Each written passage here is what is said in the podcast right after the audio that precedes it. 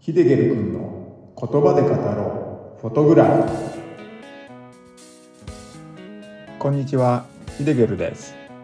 この番組では旅先や身近で撮った写真を言葉で語ってしまおうというポッドキャスト番組になります。撮影地で感じたことや撮影地の情報失敗談なども語っていければなぁと思っています。10分ほどの短い時間になりますが楽しんでいただけると光栄です。はいこんにちはヒデゲルです。皆さん明けましておめでとうございます。本年もよろしくお願いいたします。いやー年が明けました。2024年の始まりです。新年一発目っていうことで年が明けた0時00分ちょうどにこのエピソードを公開しています。年明けにこの番組を真っ先に聞くっていうね物好きな人はいないと思うんですけれども新年ってことで特別に0時00分の公開とさせていただきました。番組の最後にはちょっとしたお知らせもあります。もったいぶるような大したお知らせではないんですけれども最後にお話をさせていただきますので是非最後まで聞いてみてください。それでは今回のお話なんですけれども正月ということもあって初日の出を切り取った写真を交えてお話ししていこうかと思います。本当はですね、2024年の今年の初日の出の写真のお話がベストだとは思うんですけれども、年が明けたばかりで外は真っ暗、初日の出まではまだまだ時間もあるということになりますのでね、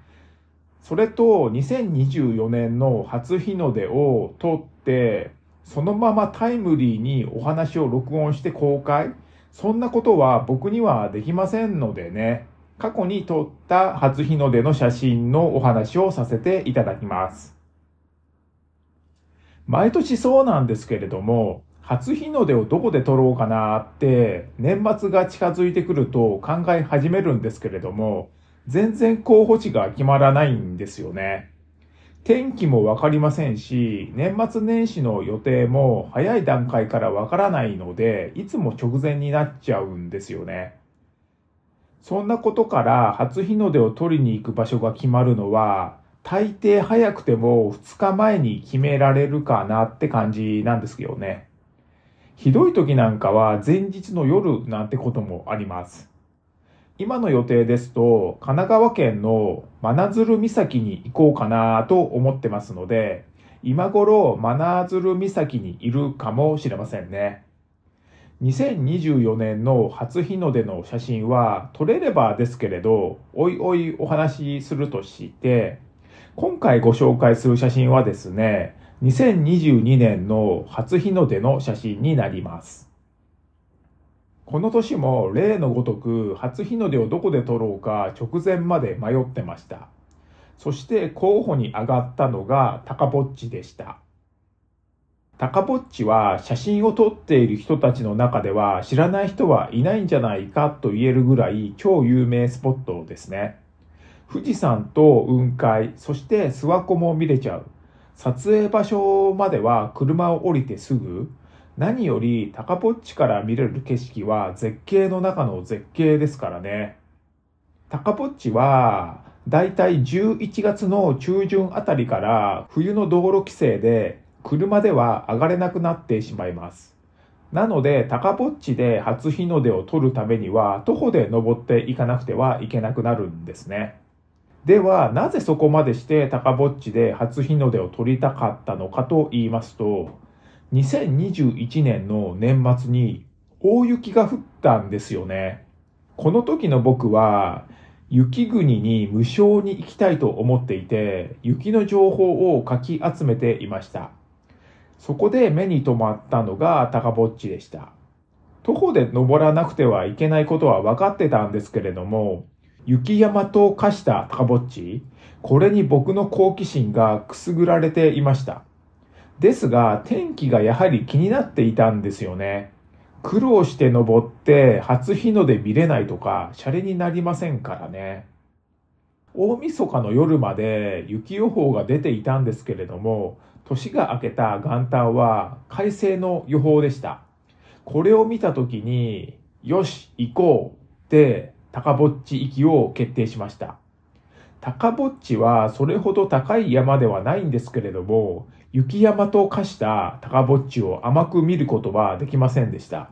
ですが、この時の僕は雪山の知識が足りずに、後々ひどい目に遭う羽目になってしまったんですよね。その話はね、このエピソードではしませんけれどもね、おいおい話そうかと思っています。まずは、崖の湯ルートの終着地点、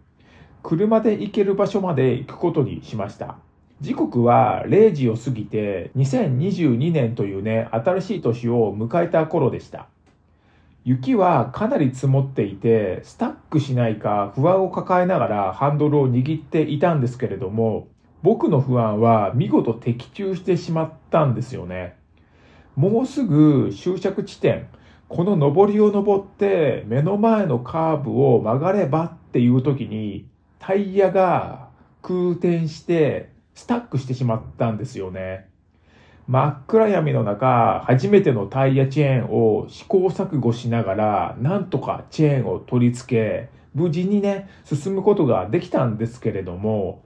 まさか新年早々車がスタックするっていうね、事態になるとは思いませんでしたのでね、今となっては話のネタになるんですけれども、この時は、このまま車が動かなかったらどうしようなんてね、顔を青ざめさせながら必死にチェーンを履かせてましたね。車で行けるところまで行って、雪山登山の準備をして、いざ見晴らしの丘までの道のりに足を踏み出したんですけれども、すぐに足の指先が痛くなってきたんですね。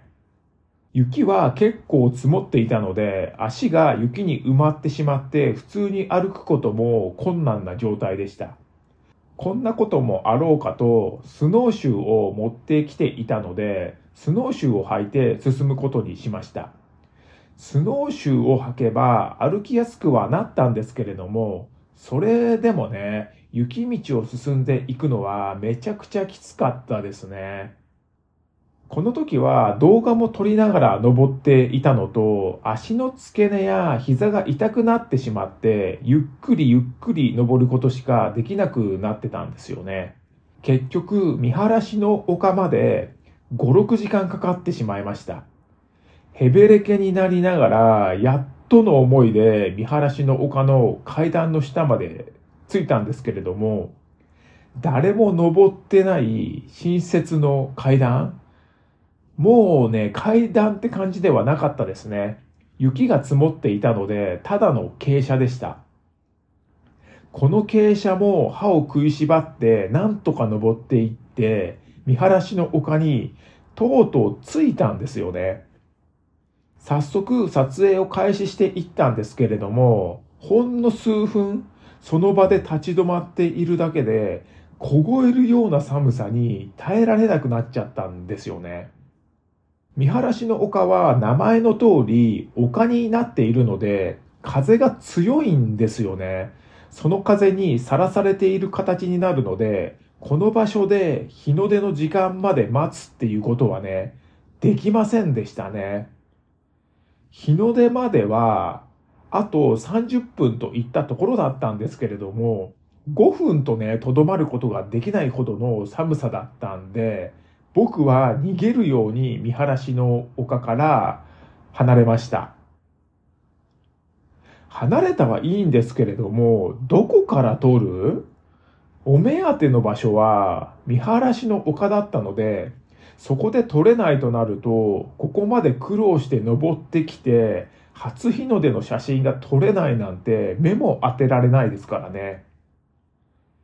もう一箇所展望スペースがあることは知っていたんですけれども、そこまで行く体力、日の出までの時間、これを考えると、もし行きつけても日の出の時間には間に合わないということはね、容易に想像できたんですよね。ですので、この近くで探さなくてはいけなかったんですね。辺りはだんだん明るくなってきていて、周りの状況が目視でもわかるようになってきました。僕は一本の道を見つけました。その道に吸い込まれるように雪道を進んでいきます。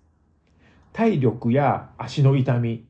辛かったんですけれども、ここで諦めてしまうと初日の出が取れませんからね。頑張りました。この先はどうなっているのかわからなかったんですけれども、一縷の望みを託すしかなかったんですよね。しばらく進むと少し開けた場所に出ました。その場所の周りは木々で覆われていて、風が遮られていたんですよね。風を受けないだけでめちゃくちゃ暖かく感じましたね。それと、富士山も見えるし、諏訪湖も見える。日の出も見れそうだったので、この場所で撮ろうってね、いうことにしました。もうね、体力も残ってなかったですからね。とにかく立ち止まって休みたかった。これも理由だし、日の出の時間も迫っている。これも大きな理由でした。数分待つと太陽が顔を出します。2022年の初日の出です。眩しくて暖かい光。この光は希望の光でしたね。僕の冷え切った体を温めてくれて、生き返った気分にさせてくれましたからね。写真なんですけれども、富士山、諏訪湖、日の出、写真の下には雪が積もった木々が写っています。空は快晴です。紛れもない2022年の初日の出の写真です。この写真を撮った時、僕はほっとしましたね。最悪、初日の出の写真は撮れないと思ってましたからね。雪に足を取られながら諦めずに撮影スポットを探した。これはね、ご褒美だと思っています。僕はこの光景を忘れまいと、しばしじっと目の前の光景を頭に転写していたことは言うまでもありません。はい。では、新年一発目のエピソード。初日の出。雪山を登って撮ってきた写真の話。ということで、雪山と化した高ぼっちに徒歩で登って初日の出を撮ってた写真を交えてのお話をさせていただきました。この高ぼっち登山では今回のお話では話しきれない事柄がいっぱいあるのでまたね、頃合いを見てお話ししていこうかと思っています。今回お話に出てきた写真を見たいという方は概要欄に URL を貼っておくのでそちらをクリックしてぜひご覧になってください。この高ぼっち登山の映像がね残ってるんでもしよろしければそちらも概要欄に URL を貼っておくのでクリックして見てみてください。この番組のご意見ご感想質問などがありましたらこちらも概要欄に Q&A コーナーを設けていますのでお気軽に書き込んでください最後に冒頭でも述べましたけれどもお知らせがあります。今年から更新頻度を1週間に1回ということにしようと思います。これはですね他にもやりたいことがあるんですけれども今まで通りの更新頻度ではできないんですよね。ですのでね、1週間に1回っていう更新頻度に変更して、他のコンテンツ作りもしていこうかと思いますので、ご理解ください。ちょうど今日が月曜日なので、毎週月曜日ということにしようかなと思っています。それでは、2024年の今年も、